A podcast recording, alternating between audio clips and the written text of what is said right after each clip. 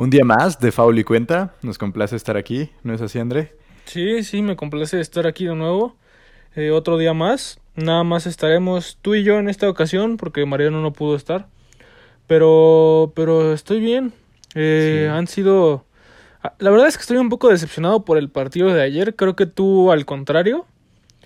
Pero, pues sí, o sea, tengo muchas, muchas, muchas cosas que comentar. entonces, pues a ver, eh, ¿Tienes algo que con qué empezar para el partido de ayer? Pues yo creo que sin duda alguna eh, los Lakers tenían que ganar este partido si no querían complicarse la serie y pues fue lo que hicieron. Y pues ahora la serie está en un 3 a 1, donde pues al parecer los Nuggets se volvieron dentro de la burbuja expertos de remontar series de 3 a 1 pero pues yo creo que esta es la gran pregunta. ¿Tú crees que los Nuggets puedan volver a hacer una remontada de un 3 a 1 contra los Lakers? Ay, pues no sé, Omar. O sea, la verdad, yo digo que no, porque. O sea, no se están enfrentando contra cualquier equipo y exactamente de lo que te estoy diciendo lo vimos en el juego. O sea, en el partido pasado, que aunque ganaron los Nuggets, eh, llevaban ventaja de 20 puntos y los Lakers estuvieron a punto de darles la vuelta. Entonces, siento que ganarle tres partidos seguidos a los Lakers eh, como equipo es muy difícil, pero sin contar al equipo que la verdad para mí sigue sin ser nada impresionante. Creo que ganarle tres partidos seguidos a LeBron en una final de conferencia es algo prácticamente imposible. Entonces, pues la verdad no. O sea, la verdad no creo. Eh, el partido de ayer era la oportunidad para ya poner en jaque y poner en duda a los, a los Lakers, pero no, la verdad no. Y tú, bueno, ya yo ya sé tu respuesta, pero ¿crees que los Nuggets puedan ganar un partido? Pues la verdad es que el siguiente partido yo creo que va a ser de los mejores de esta serie. Y te voy a decir por qué. Porque yo creo que LeBron y compañía van a salir pues a ya pues definir la serie y pasar a las finales. Pero pues por el otro lado, los Nuggets yo creo que también van a salir con ese corazón. Y pues no van a decir como no nos vamos a dejar vencer tan fácil. Entonces, la verdad, no sé, siento que el próximo partido va a ser muy bueno y va a estar muy cerrado y se lo va a llevar pues quien a final de cuentas juegue mejor quien cloche mejor, quien pues quien sepa manejar bien esos últimos segundos y pues la verdad me cuesta decirlo, pero yo creo que los Lakers ya ganan el siguiente. O sea, a pesar de que siento que va a ser un partido bastante cerrado y bastante complicado. Entonces, pues ya respondiendo a la pregunta que yo hice, pues sí, yo creo que los Nuggets no, no, no veo por dónde puedan ganar cuatro partidos seguidos. Entonces... Tres, tres, tres. Pues yo creo que Mariano estaría diciendo lo mismo. Tres partidos, tranquilo, tranquilo, no, no tienen que ganar cuatro. Ah, sí, tres partidos seguidos. Lo siento, lo siento, este, Pues mira. Pero, pues. A, ver, dime. ¿qué, qué no, no, o sea, iba a decir que. Eh, o sea, que me impresionó mucho primero Dwight. Eh, o sea, a ti también, porque lo estábamos comentando ayer. O sea, fue un partido de Dwight muy impresionante. Eh, podemos decir que estaba dominando a Jokic en, en las tablas, en los rebotes. Y, no sé, o sea, fue... O sea, me, impresionó mucho porque le vino bien a Dwight ya venir a la alineación titular. Y no sé cómo se va a trasladar esto a las finales, si es que llegan a pasar, que es muy probable. Eh, no sé, o sea, estoy emocionado por Dwight porque es un jugador que hace mucho tiempo era uno de los mejores de la liga y hasta ahorita pudo encontrar como su rol y ya incluso le quitó la titularidad a Javel Magui que había sido titular toda la temporada, entonces pues impresionante, ¿no? Bueno, ahí se combinan dos factores, ¿no? O sea, ahí se combina entre que pues Magui quedó tocado por la lesión que tuvo en la espalda, que creo que ya es una lesión que viene cargando desde hace tiempo, pero que muchas veces pasa con los hombres tan grandes como lo es en este caso McGee, Dwight y eso. Pero sí, sin duda alguna, ayer Dwight, pues inclusive me, si me lo permites, le complicó la vida por completo a Jokic en los dos lados de la cancha, tanto defensiva como ofensivamente. Sí, sí. sí, sobre todo como dices, en las tablas. Creo que eso, o sea, si tienes a un Dwight jugando a ese nivel y con esa intensidad para ganar rebotes, pues yo creo que sí, sí va a ser un factor que puede jugar para bien de los Lakers. Y que creo que ayer, no sé si solo fue en la segunda mitad o de todo el partido, tuvieron 16 o 18 rebotes ofensivos los Lakers. Entonces eso habla de pues lo bien que jugaron pues en ese, en ese aspecto el partido. Inclusive Rondo agarrando un rebote ya al final del partido de esos importantes. Que si me lo permite, Rondo sigue siendo un jugador que sin duda alguna los Lakers necesitan. Entonces, pues yo bastante contento por lo que vi ayer con los Lakers. ¿Tú? Sí, sí, sí. O sea, como dices, eh, sin duda el hecho de que Dwight ya esté jugando a ese nivel, o sea, le trae un... Eh, pues una ventaja a, los Lakers en cuanto a, a los rebotes. Y sí, ayer tuvieron 12 rebotes ofensivos, que es una gran cantidad, la verdad. Y pues la verdad, eh, lo único que me sigue decepcionando es Danny Green, que igual terminó con tres puntos nada más. Y Alex Caruso, que igual terminó con tres puntos. Pero de ahí en fuera, como que ya están empezando a agarrar su, su ritmo los jugadores. Y lo que a mí me causa conflicto es que uno de tus jugadores que está ahorita jugando muy bien es Dwight pero no sé si lo vas a poder ocupar en, la en las finales, o sea, y lo vimos con Giannis y lo vimos con con los Pacers, o sea, no puedes jugar con un poste tan alto porque simplemente Bama de Bayo es demasiado rápido, entonces creo que van a tener que jugar con Anthony Davis la mayoría del tiempo de, de poste y no sé qué tanto pueda tener un rol un rol tan grande Dwight, así como fue en la en la serie de los Rockets que no jugó en lo absoluto porque no lo ameritaban. Entonces ahí es donde tienen que salir sus jugadores del perímetro como son Danny Green, como son Alex Caruso. Y que aunque sí ya, que KCP ya empezó a jugar bien, Kuzma ya empezó a jugar un poco mejor. Rondo, eh, sin duda yo creo que ha sido después de Davis y LeBron lo mejor de estos playoffs para los Lakers. Y, y pues del otro lado, otra vez Yamal, ¿no? O sea, ayer estaba en modo destrucción. Bueno, antes de que, antes de que pases al otro lado, porque sí, igual ya quiero pasar a ese otro lado. Eh, yo creo que Dwight sí le. sí podría ser eh, pues un jugador que realmente incomode a, a Y más por cómo lo hemos visto jugar contra Thais. Yo creo que sí, Dwight está por encima de Thais. Entonces pues eh, será un duelo, pues a ver de cómo lo manejan, porque realmente inclusive Dwight llegó a sacar de quicio en el juego 2, 3, no recuerdo cuál, a Jokic, entonces realmente eso es lo único que necesitas. Y pues sí, está ese factor de que puede que sea más rápido, más ágil, pero pues ya moviéndote en zona, sabiendo que los Lakers pues realmente creo que han mejorado bastante la defensa en estos últimos partidos pues no sé, sí, sí es un duelo que me gustaría ver, que me va a gustar ver, porque ya todo, todo aparenta ser que las finales van a ser Lakers Miami, pero antes de seguir, que en estos momentos Mariano estaría muy feliz, extasiado, diría yo, pues ya hay que pasar al otro lado, ¿no? Como decías tú, André, ¿qué ibas a decir de Murray? No, o sea, que andaba en modo de destrucción, básicamente, o sea, aunque no es uno de los partidos donde más puntos hizo, creo que es uno de los partidos donde mejor se vio. Eh, tengo muy grabada en la mente la, la colada que hizo eh, muy al estilo Michael Jordan, en la cual estuvo como 25 segundos en el aire y luego la dejó contra la tabla.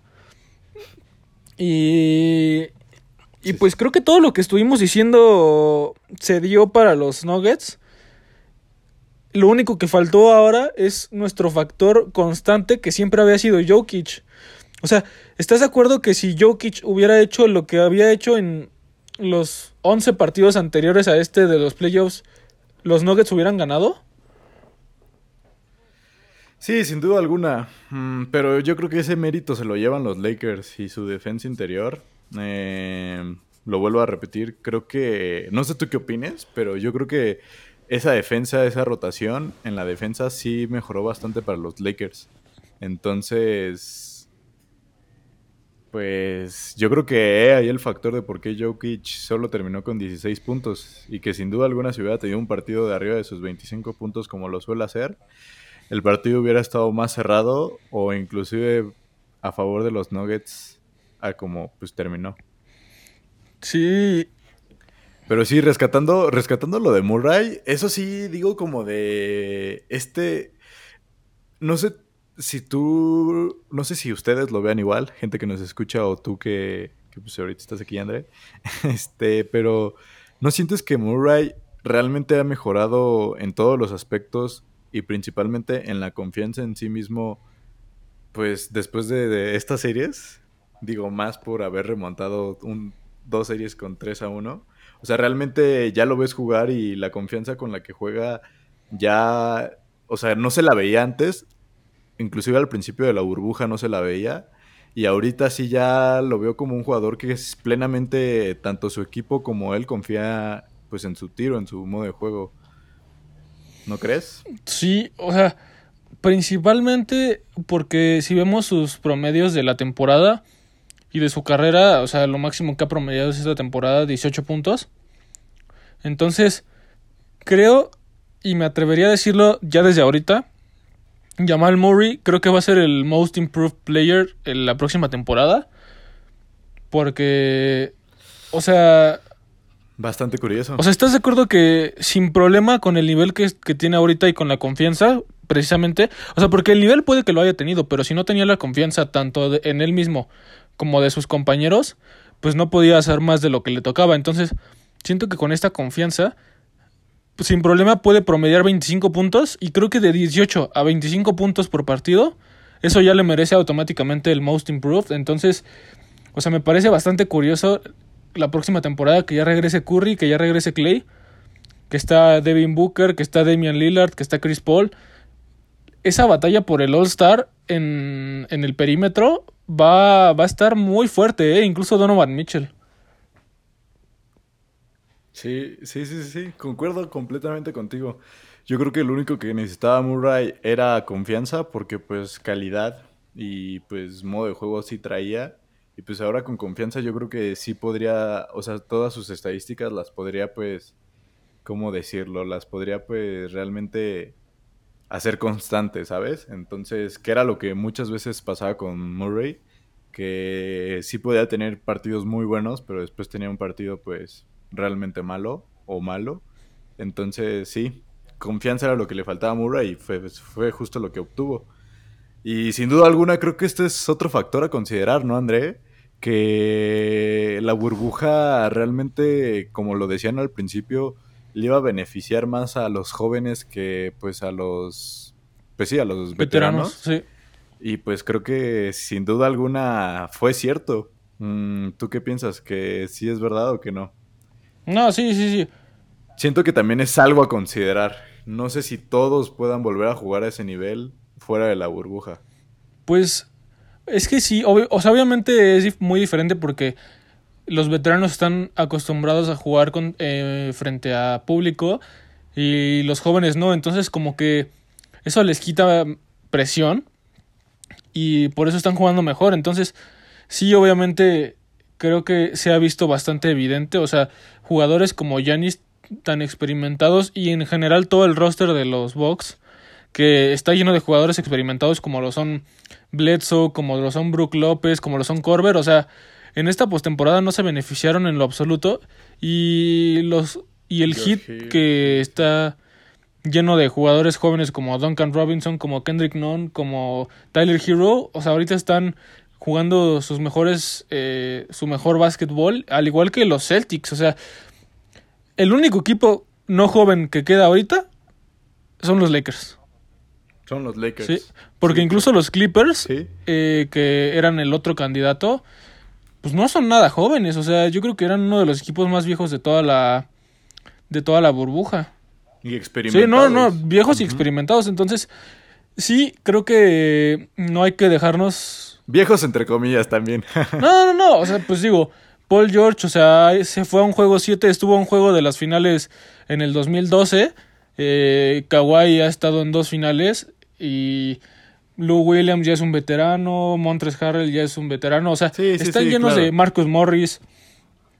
O sea, en sí tienen mucha veteranía, eh, Patrick Beverly. Y creo que no hay que dejarnos llevar tanto por, por esta temporada en cuanto a los resultados de los equipos. Eh, obviamente sin demeritar a quien gane, porque lo tiene todo el mérito del mundo, pero la próxima temporada sí va a ser un poco diferente a mi parecer en cuanto a los resultados de, de los equipos. Sí, en ese aspecto yo concuerdo bastante contigo. O sea, realmente quien se llevara el campeonato este año lo tiene bien merecido y pues inclusive diría yo que hasta fue más difícil de conseguirlo. Pero sí, el factor este de que no haya audiencia y que no haya pues estadios llenos de gente, yo creo que sí, sí es un factor que va a cambiar a los resultados, como tú dices, de ahorita de los equipos que pues, son jóvenes y están en donde están. Pero pues no sé si, o sea, yo creo que pues muchas gracias por participar, Nuggets, diste todo lo que tenías que dar. Em, sin duda alguna, los Nuggets me emocionan bastante. Em, a cualquiera que sea fan de los Nuggets, sin duda alguna tienen un futuro bastante brillante. Yo creo que en menos de cinco años, o creo que cinco años son bastantes años, podrán ver resultados en el aspecto de que podrían ver a su equipo en una final, lo creo.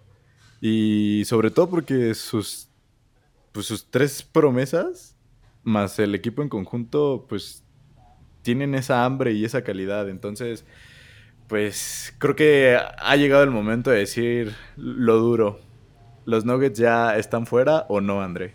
Mm, pues, mira, o sea, yo quiero decir que sí. Y sí es lo más probable. Pero, o sea, creo que tampoco hay que asegurar cosas. No, no sé qué opines, o sea, no, yo en este caso sí aseguro que o sea, por ejemplo, te voy, a, o sea, te voy a poner un ejemplo muy, muy concreto.